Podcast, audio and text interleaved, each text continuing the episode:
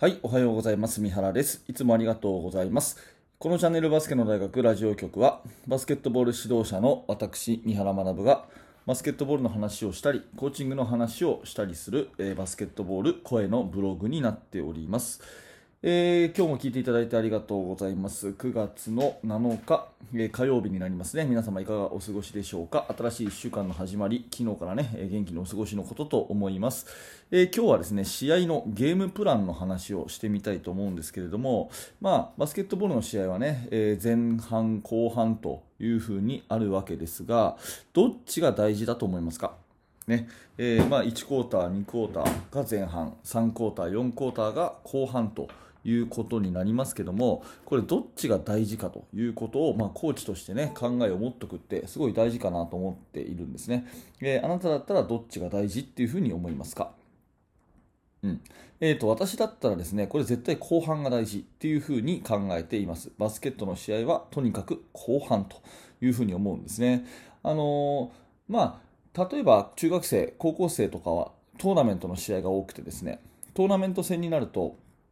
相手と自分たちとですね力の差が結構開いちゃうことがあるわけですね。リーグ戦だとね、同じぐらいの力と毎試合、あ毎週試合するんですけども、えーまあ、トーナメントだとね、ごちゃ混ぜなんで、えーやっぱり大差つく試合っていうのがあるわけですね。そうなるとですね、前半でバーンとぶっちぎって、で、そのまま終わりっていうようなのが多いんで、なんとなくやっぱり先行逃げ切りがね、理想っていうかね、えー前半の方がすごく大事っていうふうに思いがちなんですけど、多分多くのチームにとってですね、まあそんな試合が毎回できるはずもなく本当に勝ちたい試合、ね、目標とする試合に勝つんだったらほとんどが接戦というふうになるわけですね、まあ、そうなった時にやっぱり後半の方が絶対大事で後半に流れが持ってこれたチームの方が勝つっていうことになるんで私は後半の方が大事だと思ってるんですね。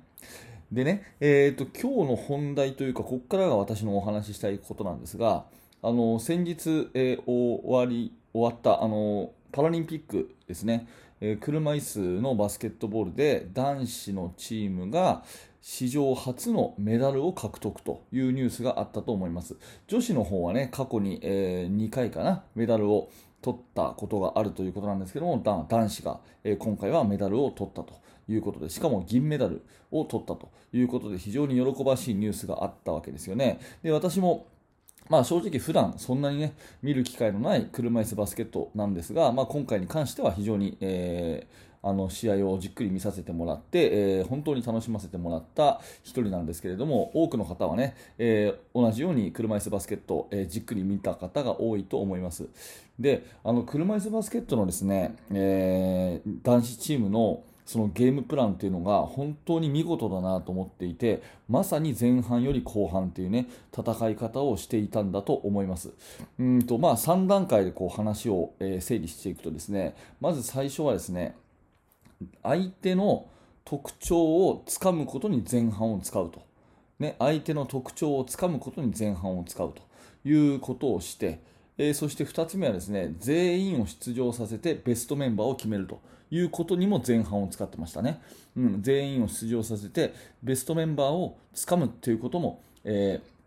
前半を使っていた。で、後半になったらですね、じゃあ相手のこことここが弱いよねと。で、うちは今今日はここことここが強いよねと、勝負できるよねっていうところを全部洗い出して、後半ぶっちぎる。みたいな、そういうね、ゲームプランがすごい、えー功を奏していたように思うんですね。あの、準決勝のイギリス戦も、最初ものすごくね、えイギリスが、え好調な滑り出しで、え2桁の得点差をつけられたのかな、うん、とにかく最初はイギリスがガーッとリードしていたというような試合だったんですよね。でそれをやっているうちに日本はどんどんどんどんメンバーチェンジをして、まあ、よく接戦の試合だとメンバーチェンジをしないで、ねえーまあ、下手すると5人だけで戦うみたいなチームもあると思うんですね。まあ、それが別に悪いとかっていうふうには思わないんですけど、その京谷ヘッドコーチ率いるね、えー日本代表の男子はそうではなくて、どんどんメンバーチェンジをしていると。どんどんどんどんメンバーチェンジをしていって、えーまず相手のですね、えー特徴を全部出させると。まあ、言い方を変えれば、調子に乗らせると、相手に。うん、あのあ、今日は勝てるなと、今日楽勝だなと、ね、得意なことを全部出そうというようなところで、えーそういう気持ちになるとですね、えー、自分の得意なことを相手はやりますから、えー、本当にこの選手が打ちたいところのシュートは例えばね、えーと、左サイドのスリーポイントだとかですね、えこの選手はカットインが得意だとか、えこの選手はあのあんまりシュートを打たないとかですねそういうのが全部こう分かるわけですね。うんで加えて、えこっちのチームも自分たちも全員の出場を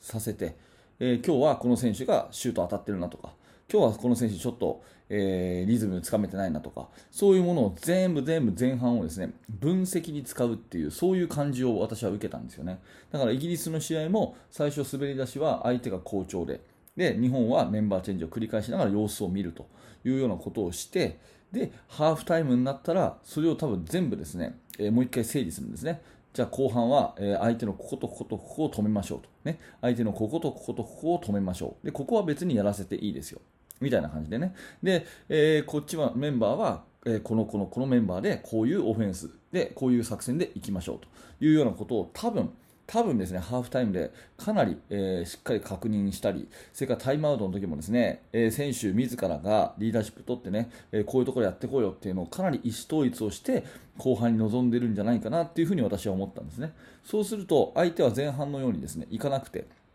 ん？あなんか対応されてるなと。おかしいな、前半うまくできたのに、後半なんかそれそれが全部読まれてるな、みたいな感じになって、ちょっと戸惑うわけですよ。そしたら一気にですね、あの日本の得意の、えー、ファーストブレイク、ね、プレスから速攻というような形が出てですね、最後は気がつくと10点差ぐらいで勝っているというような、そういう戦い方をですね、えー、日本代表はしていたように私は思えたんですね。だからイギリス戦も最初はバーンとぶっちぎって、えー、負けちゃうのかなと思ったけども、だんだんだんだん追いついて、で、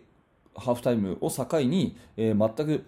別のチームがやってるかのようにですね、え、ぶっちぎって勝つというようなことだったり、え、決勝のアメリカ戦もですねほとんど同じで最初はアメリカがダーッといったんですけれども、ねえー、2クォーターのところで、え、途中で、えー、1桁差になって確か前半は3点差で折り返したのかな？そのぐらいまで持ってってでメンバーチェンジをこっちはいっぱいしてると。で相手のエースが誰で、ね、相手はどんなバスケットするっていうのは大体分かったというところでじゃあ後半勝負ってなった時にえー、バンと、あのー、走ってですね、えー、一時